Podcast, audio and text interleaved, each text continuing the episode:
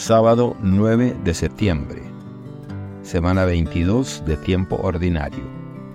Evangelio según San Lucas, capítulo 6, versículos del 1 al 5.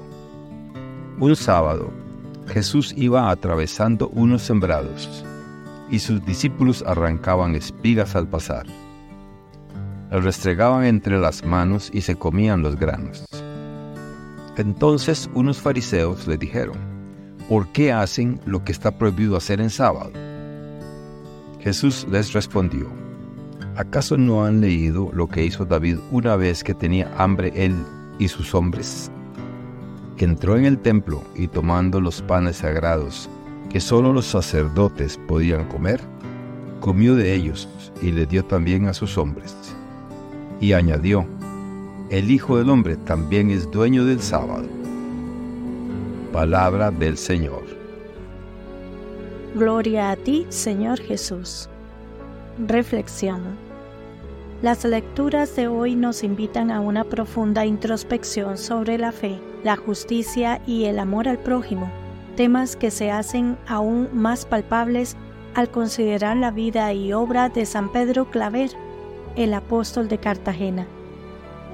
Este misionero jesuita que vivió en tiempos de profunda agitación social, se convierte en un espejo en el que podemos reflejar las enseñanzas de los pasajes bíblicos que examinamos ahora.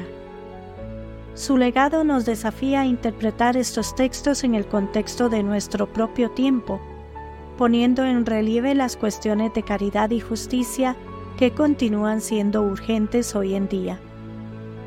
La primera lectura de la carta a los colosenses nos presenta un tema de reconciliación divina. Pablo nos recuerda que aunque una vez fuimos extraños y enemigos debido a las malas obras, hemos sido reconciliados a través del sacrificio de Cristo. No solo somos llamados a perseverar en la fe, sino que estamos destinados a ser santos sin mancha e irreprochables ante Él. El Salmo 3 profundiza en esta idea de protección y redención divinas. En medio del sufrimiento y la adversidad, el salmista encuentra consuelo en Dios. Tú eres un escudo protector a mi alrededor. Aquí la esperanza reemplaza al desespero y la confianza destierra al miedo apuntando a un Dios que no solo salva, sino que también restaura. No obstante, es el Evangelio según San Lucas el que se erige como el pilar central de nuestra reflexión. El episodio del grano recogido en sábado plantea cuestiones fundamentales sobre la legalidad y la compasión. Jesús desafía abiertamente la rigidez del sistema religioso demostrando que el bienestar humano debe prevalecer sobre cualquier norma.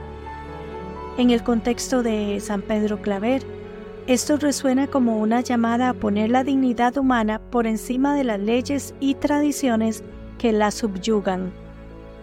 Observadas en conjunto, esas lecturas nos invitan a una vida de compromiso activo en el mundo, fundamentado en una fe sólida y auténtica.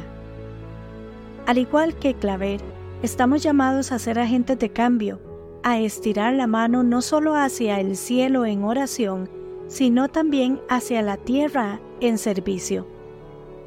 Es un llamado a ser santos, sin mancha e irreprochables, no solo en nuestra relación con Dios, sino también en nuestras interacciones con los demás. La vida de Pedro Claver nos ofrece un modelo tangible de cómo las enseñanzas de estos pasajes bíblicos pueden manifestarse en la realidad. No bastaba con reconocer la injusticia, Claver se sintió compelido a actuar. En nuestra era, plagada de desigualdades y de innumerables formas de sufrimiento humano, su vida y obra representan un estándar de empatía y acción que sigue siendo radicalmente relevante. Así que, como San Pedro Claver, redescubramos la fuerza transformadora del Evangelio.